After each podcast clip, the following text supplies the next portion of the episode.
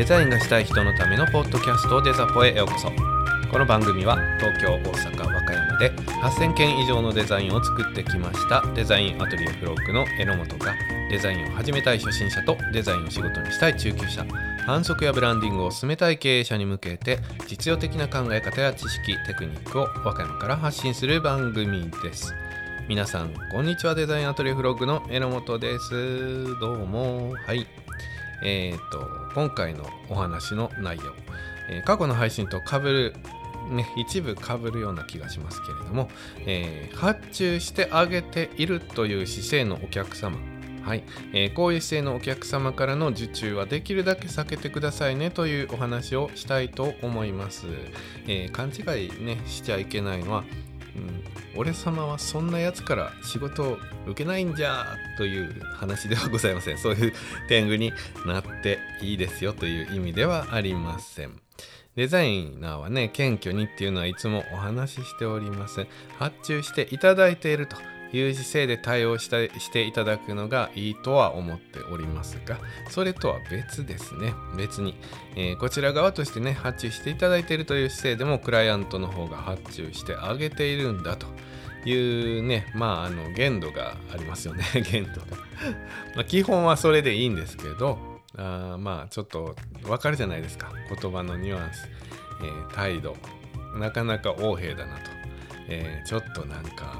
嫌な感じだなという匂いがした場合、はい。えーこういう場合はとても注意が必要なので是非そのお話をしたいというふうに思っております。この話以前にね、えー少し、えーこんなよ話の用意をしてるんだということをちらっと言いました、えー企業としてお互い企業としてですね対等にお仕事してこそちゃんとしたお仕事ができるなと思っています。発注する側もねデザイナーさんにお願いするんだよということ。受注する側も受注していただいてるということ。えーこういった対等の立場でですね是非お仕事をしていただけるようになっていただければなと思っております。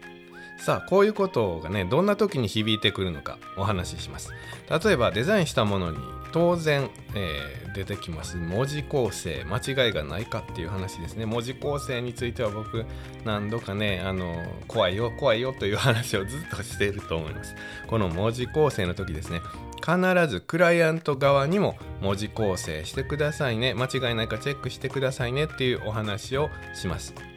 何か間違いがあったとしても責任はこちらでは負いかねます。すいませんけど、えーちゃんとチェックしてくださいね。というぐらいまで言うこともあります。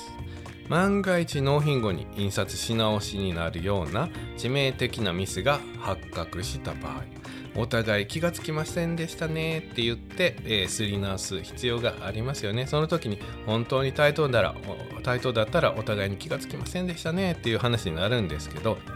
そもそもデザインお仕事をさせてやってる。発注してやってるんだという態度でね結構上から来るお客さんのお仕事で万が一そんなことが発生した場合ですね、えー印刷物だったらね印刷するものだったらね当然印刷のすり直し、えーそっちでも持ってくるよと。当たり前やろと。えーいう風な話になります、えーこれはね受けてもらってもいいんですよ。うんいいんですけどややこしいんですがそもそもの仕事の受け方金額とかと深く関わ関わってき、えーきますすり直しとかね全責任何かあった時にこちらで全責任を負いますよというようなことも含めて金額を設定していない場合が多いです。はいえーもちろん価格競争ありますから世間一般にある程度合わせていかないといけないと思いますから、えー高い金額で、えーといくらでもいいから受けてくださいねというようなお仕事ってまあないと思います。はい、少ないですよね。えーそういった場合逆にねあのいくらでもいいからやってくださいよ榎本さんっていうくらいのね話で来るんだったらそもそも上からは来てないです。はい、上から来るということは金額の件も含め何か問題があった時も含め当然ながら発注側と受注側ということで受注側が弱い、えー何かあった時は全部こちらで負担しないといけないということになってきます。えーっと単にね印刷名刺100枚ぐらいだったら別に 構わないですよ買わないんですけどあのネット印刷で名刺100枚吸ってすり直しても1000円2000円のレベルです。はい。そのぐらいだったらすいませんあのこちらの方ですぐすり直しますんで。っていうことで済むんで全然問題ないっちゃないんですけどまあその金額とかの問題じゃないんでね。一つ名刺だったら大丈夫だけど、えー、50万部の印刷だったらダメですっていう仕事のやり方もちょっとおかしいでしょ？なのでちゃんと全部に、えー、対等な立場で僕は対応したいなと思ってるしラジオ聞いてねポッドキャスト聞いていただいてる方もできる限りそういうスタンスでやってもらった方が、えー、仕事に一貫性を持てるかなと思っています。うん印刷代だけの話ではなくてですね例えば最悪なのは不動産業者さんってやっぱり金額取り扱う金額も多いんです大きいんですよね。で、えーとまあ、印刷費用がなんとかまあ大きな赤字が出たけどまあなんとかなりましたっていうことで済むならまだいい方です。いい方なんだけどそれがミスしたがためにすり直したところで、えー、イベントこの土日にイベントするのに、えー、チラシが折り込めなかったじゃないか。すり直してくれたけど結局折り込めないから、えー、新聞に入らないじゃないか。ポスティングに間に合わなかったじゃないか。土日に告知何もしてないじゃないか。こういった話少しもこれも少し前に話したと思います。そうしたらえっ、ー、とイベントで今まで準備してたやつが全てパーになっちゃいますからその分のイベントで、まあ、キッチンカーを呼びましただとかスタッフ全員その日お休みじゃなくて出勤にしましただとか、えー、それで契約取れるであろうと見込んでた利益そういったものたち全てあの保証してくださいね。なんて言われようものならまああの僕みたいなちっちゃなデザイン事務所は一発アウトでございます。はい。えー、そんなそこまで責任持てませんよと言ったところでですねなかなか向こうさんも発注側ですからミスは完全にこっちにあった場合は、えー、裁判に持ってったら多分向こうの方が勝つでしょう。なんていうようなこともあるから圧倒的に不利、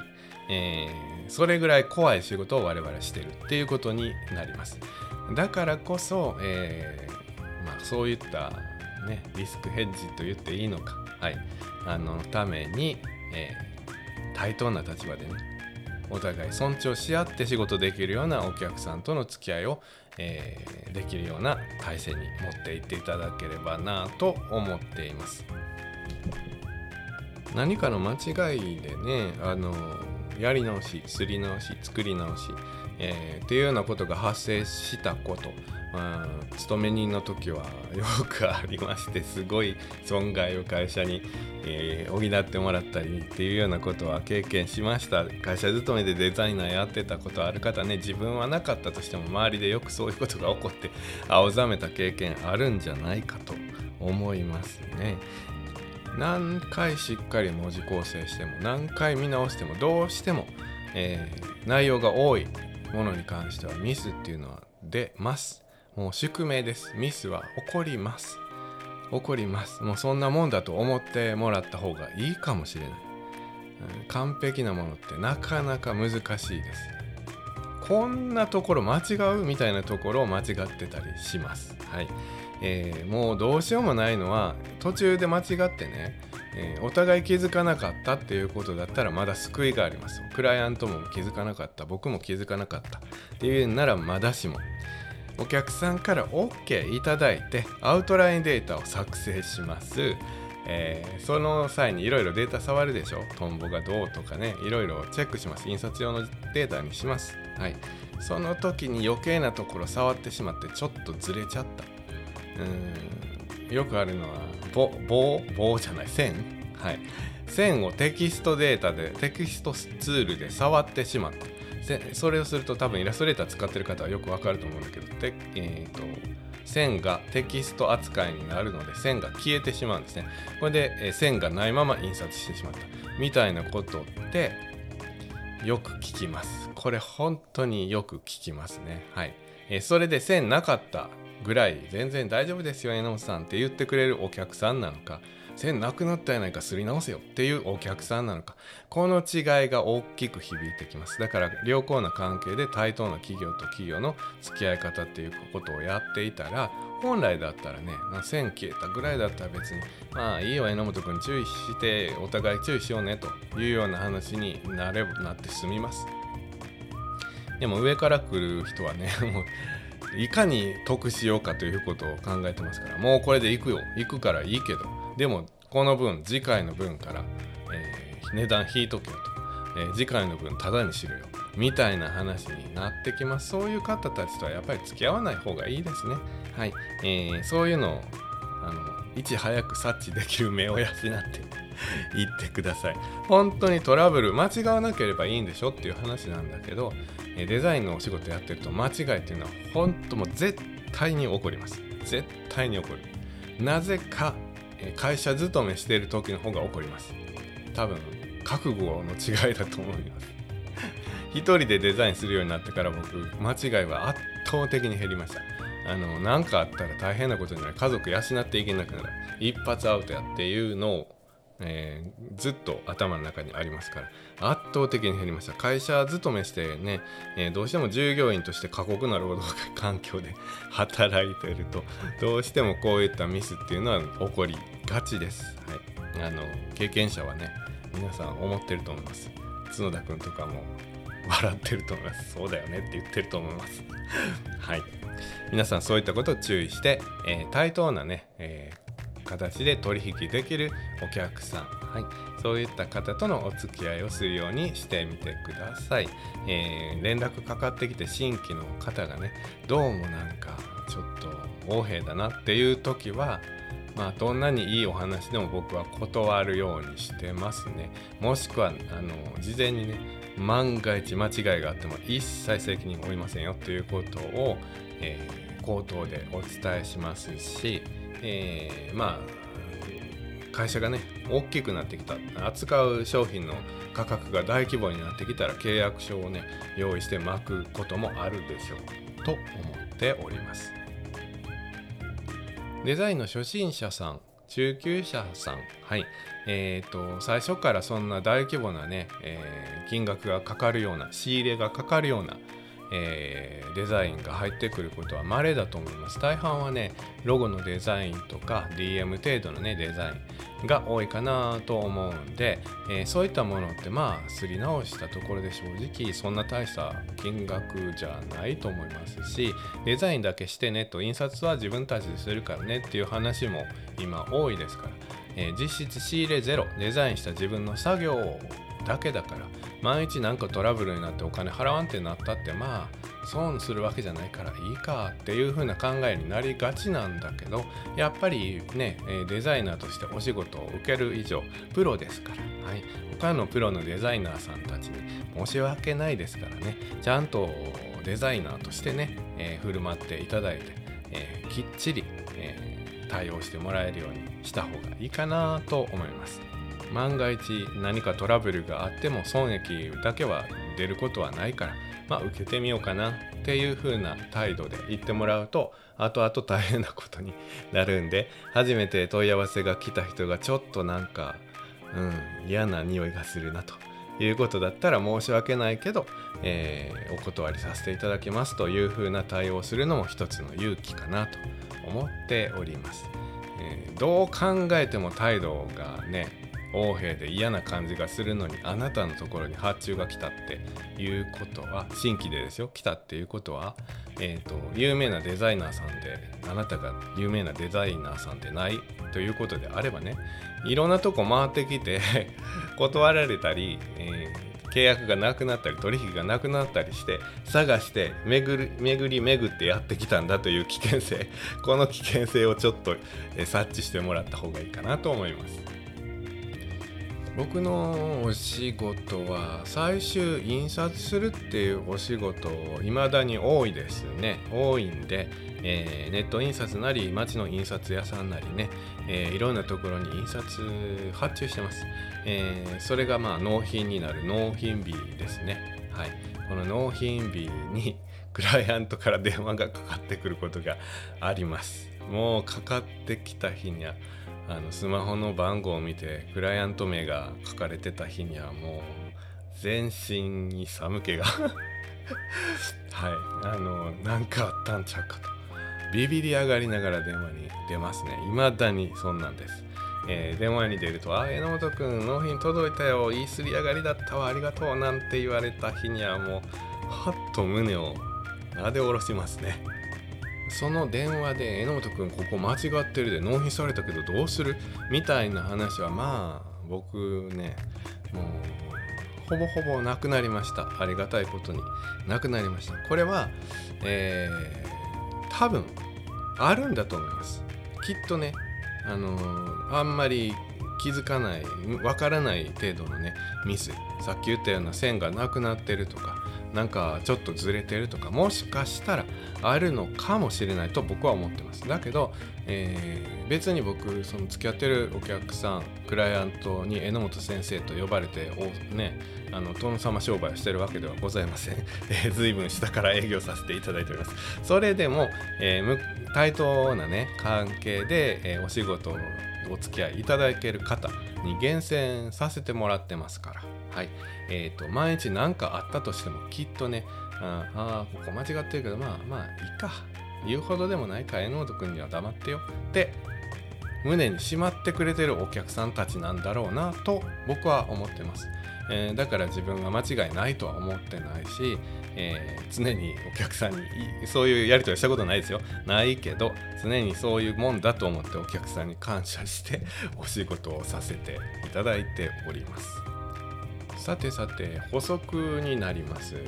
えー、過去に話したことの繰り返しになってしまう部分が大きいですけれども、えー、万一印刷物であってすり直しが発生した場合ですね。はい、えー、ネット印刷で印刷してた場合、はい。えー、どうしてもすり直さないといけない。ということであれば、えー、すり直してください。としか言いようがありません。はい。えー、ネット印刷は、えその会社によってはねポイント貯まることがあるかな。ポイント貯まってたりするかな。そもそもネット印刷とっても安く対応していただいてますから、えー、すり直し自体もそんなに、えー、ね会社閉めなあかんような 大損害になることは少ないと思います。しかもネット印刷に頼むということはかなり小ロットのものが多いかな。小ロットであればあるほど、えー、ネット印刷の安さっていうのは際立ってきますからね。はい、えー、そしたらまあすり直しちゃってください。で先ほど言ったポイントが溜まってる、えー、かもしれません。そのために置いといてくださいポイント。あのそういった時のために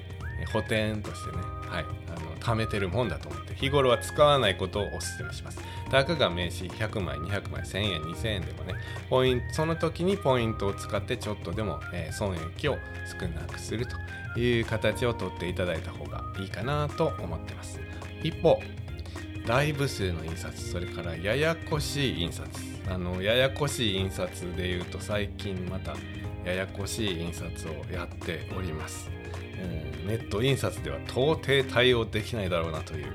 とんでもない印刷物ですね。契約書にあたるもんですね、えー、一部分が複写で一部分が複写じゃなくて5枚綴りぐらいになっててそれぞれ内容が違ってですね。紙の種類も5枚それぞれ違う。薄かったり厚かったりね、えー、複写の部分は薄い紙になっててとか。えー、複写される側はザラザラの紙でちょっと黄色っぽい色がついてて。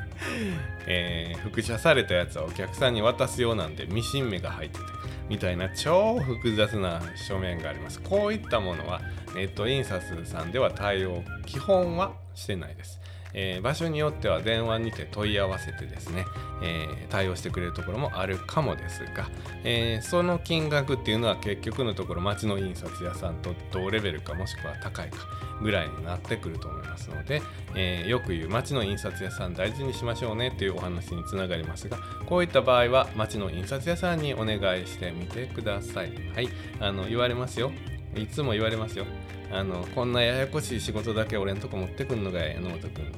あははみたいな話は常にあるんで。まあそれはすいませんって言って対応してくださいね。はい。えー、町の印刷屋さんに頼みましょう。万が一それそういう印刷物ってめちゃくちゃ高いんですよ。まあ、それはまあクライアントも理解してくれてると思います。高い大変な印刷物です。それで万が一間違えようものなら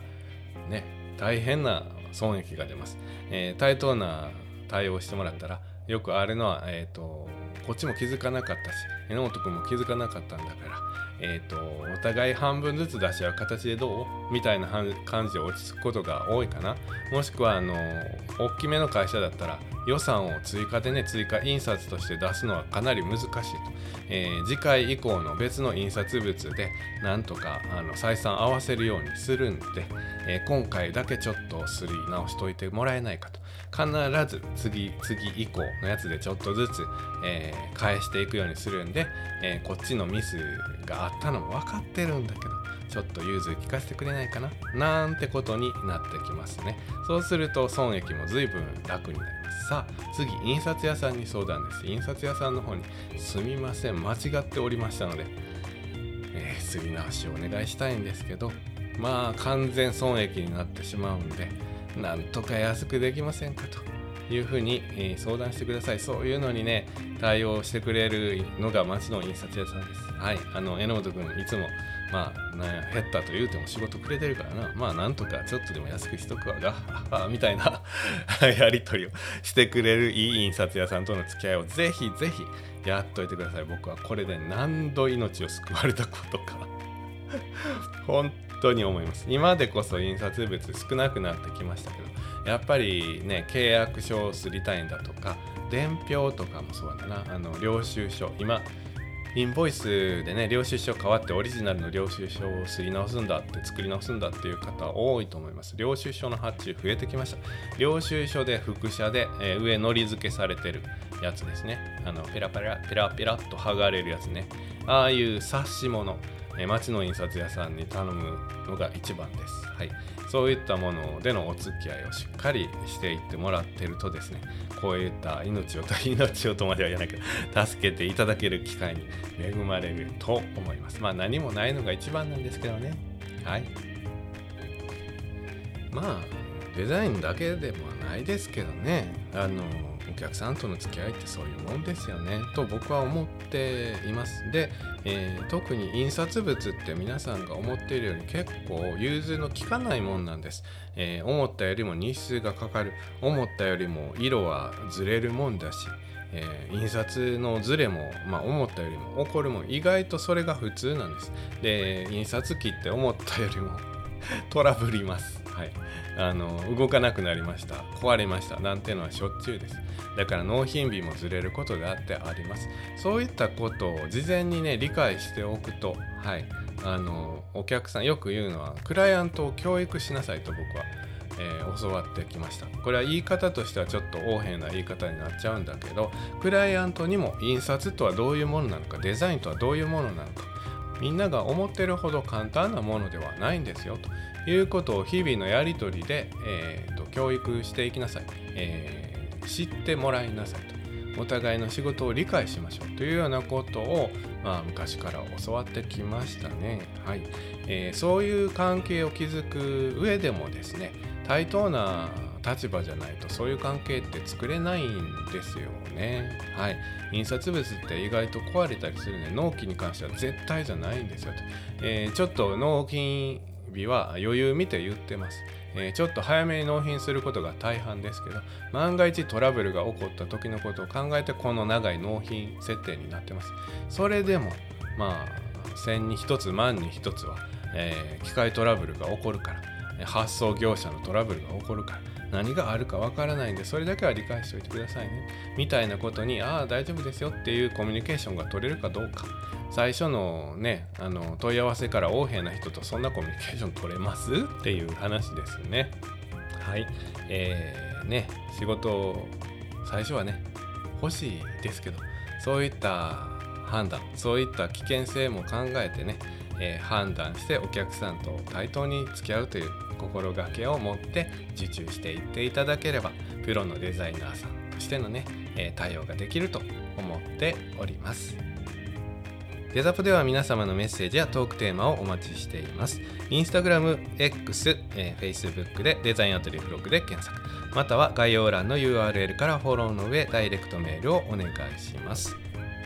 X、インスタグラムで発信していただける方は、ハッシュタグデザポ、デザはカタカナ、ポはひらがなで発信していただければ確認させていただきます。それでは本編はここまでとなります。この後の雑談もお楽しみください。は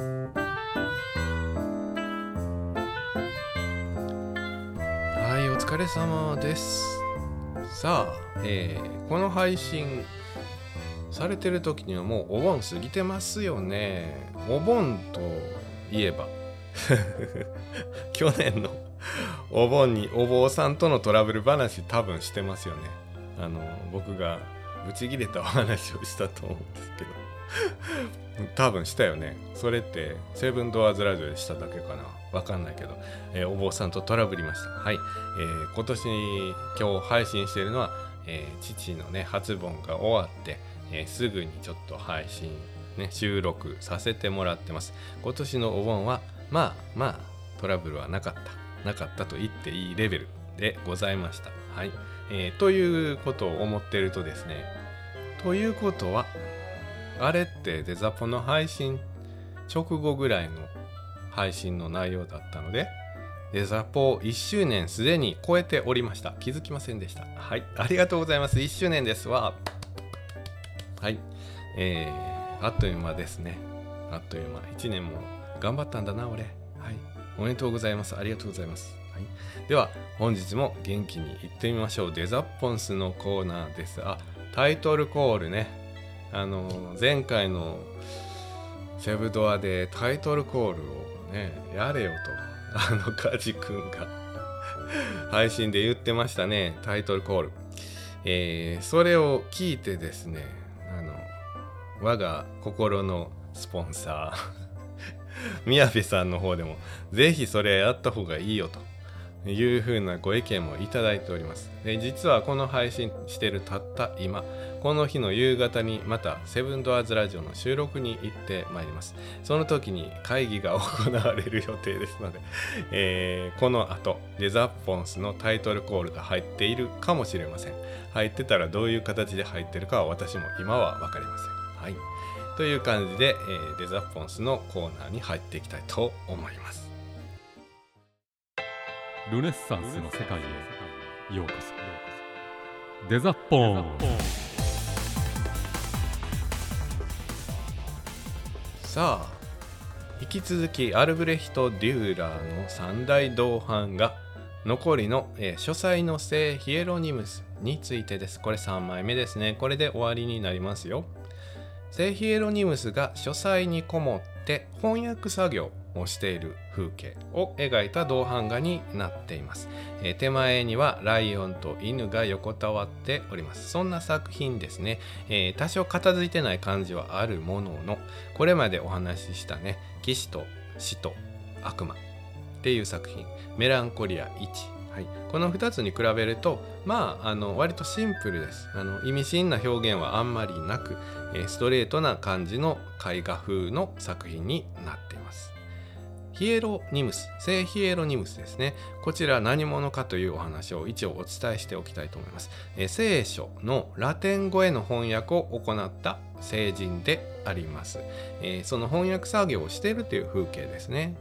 皆さん大好き僕も大好きレオナルド・ダ・ヴィンチはい、えー、この方も、えー、荒野の聖ヒエロニムスっていう絵画を描いております。こちらはまあ未完成のまま放置されておりますけど、えー、聖ヒエロニムスっていうのは結構たくさんの方に描かれている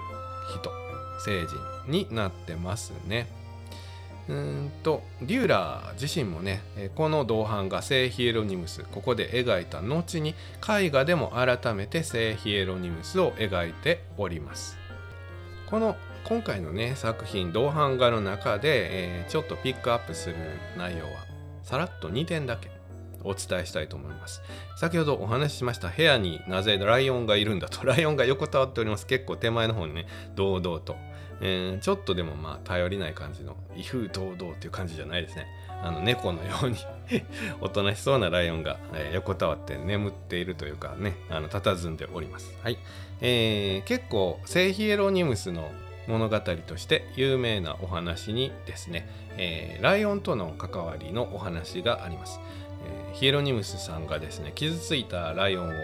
見つけてですねトゲが刺さってたらしいです、えー、足にかあの刺さったそのトゲを抜いてですね、えー、手当てしてあげましたと。その時からもうそのライオンはですね懐いちゃってですね聖ヒエロニムスのお友達になったと。いう物語があります。このために、えー、ここにね家の中にえ住み着いてるライオンが描かれています。その隣にね犬がいます。犬に関しては別に特に物語で登場したということはないんですけれども、えー、リューラーが割と犬を描くことが多かったです。今でこそちょっと動画でライオンと犬が仲良くしっこよしの動画なんてちょいちょい見ますけど当時多分ライオンと犬なんて、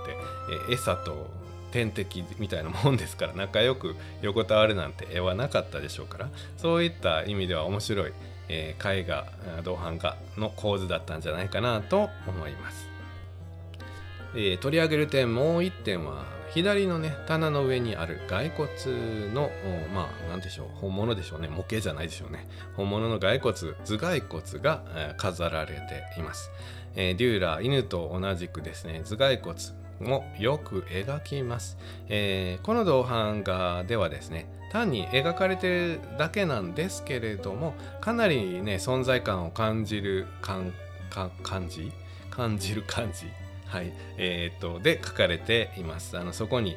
えー、よく見ないと頭蓋骨があるのがわからないとかじゃなくですね割とライオンに視覚が視点がいった後えー、自然とですね頭蓋骨の方も注目しちゃうぐらいちょっと目立つような書かれ方をしておりますね。はい、この銅版画でもちろん書かれてますが後に、えー、書くと言われ、えー、と言いました聖ヒエロニムスの絵画の方デューラーの絵画。の聖ヒエロニムス。こちらでは骸骨がっちり描いてそこに指をね、え、立てるというか刺すというか指さしてる触ってる人差し指で触ってるみたいな感じで描かれる絵画があります。この描写この骸骨に向かってね指を指で触るというか指さすというような、えー、そういった意味深な描写。これはメメントモリを意味するそうです。メメントモリ。はい私のような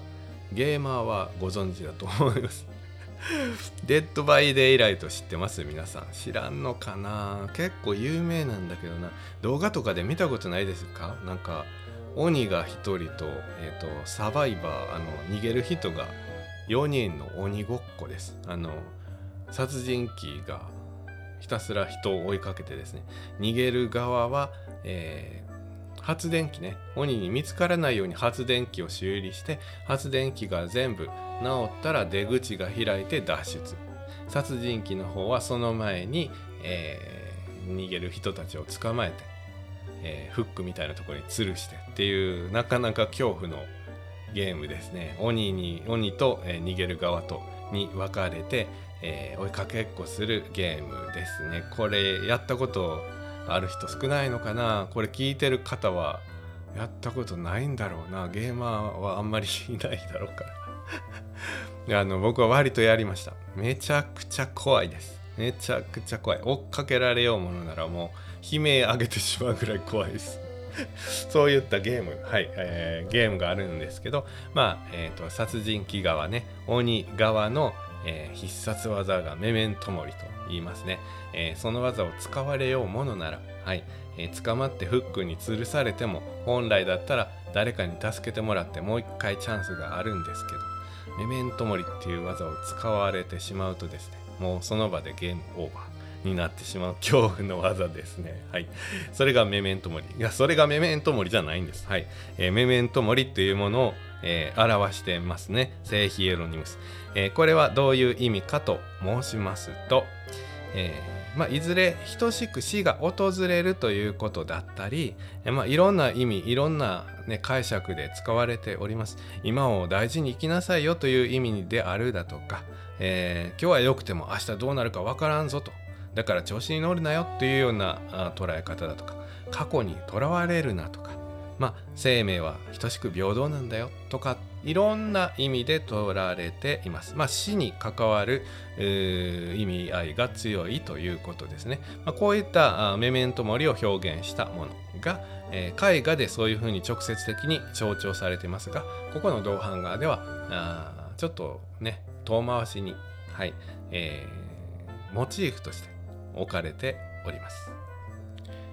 前回前々回のね作品と比べると結構おとなしめなんですけれども、まあ、遠近法もね、えー、綺麗に描かれてて奥行きのある部屋の奥の方でね、えー、翻訳作業に没頭してる姿が描かれているね聖ヒエロニムスの、まあ、作業部屋、はい、に訪れた来客の立場のようなね、えー、視点で描かれてる面白い銅版画になっていますので機会があったら是非見てください。最後にアルブレヒト・デューラーね多分今日で終わろうかなと今のところ思ってるんですよ。他にもたくさんあるんでねちょっと気が変わったら分かんないですけど。はい。えー、のアルブレヒト・デューラーについて最後にねもう少しだけ補足して終わりたいと思います、えー、アルブレヒト・デューラーは生きてるうちに成功した人として有名です。あの大体の方はね死んでから有名になる芸術家さん多いんですけれども、えー、生前のうちにかなり有名でした。ヨーロッパ中に知れ渡るぐらいの、えー、アーティストでございました。当時の有名人もちろんレオナルド・ダ・ヴィンチ、はい。え、その他、えー、ラファエロ。これもまたね配信したいですね。はい。その辺りの有名な方々たくさんの方々と交友を持って手紙のやり取りしたり連絡取り合っていたそうです。よっぽど有名だったんですね。はい、えー、若くして亡くなってますね。56歳で亡くなってます1528年。はい、えー、ですがえー、その芸術品のね数々からもう成人のように扱われて死後その髪の毛。2日後ですね。死後の2日後に大事に切り取られて今は大切に保管されているそうです。さあメッセージ読ませていただきます。一部だけ読ませていただいてあとお名前だけになりますがすみません、えー、ファーム太陽さんメッセージありがとうございます、えー、日付の話痛い、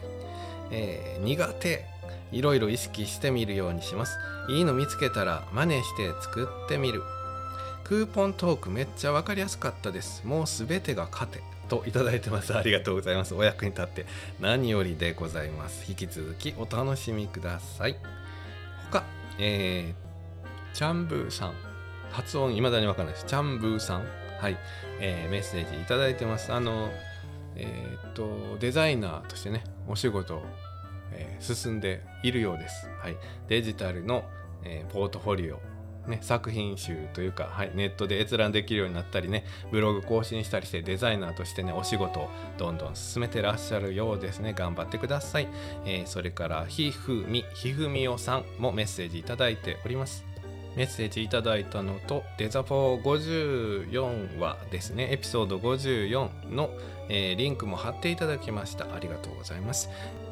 それから宮部さんもいつもメッセージいただいております。ありがとうございます。雑談冒頭にもお話ししました、えー、デザポンスのタイトルコール。果たして本番どういう風に編集されていますのかそのタイトルコールが入っておりますのかどうか。はい。現段階では分かりませんが、えー、いかがでしたでしょうか。はい。それでは本日はここまでとなります。皆様次回まで。さようなら。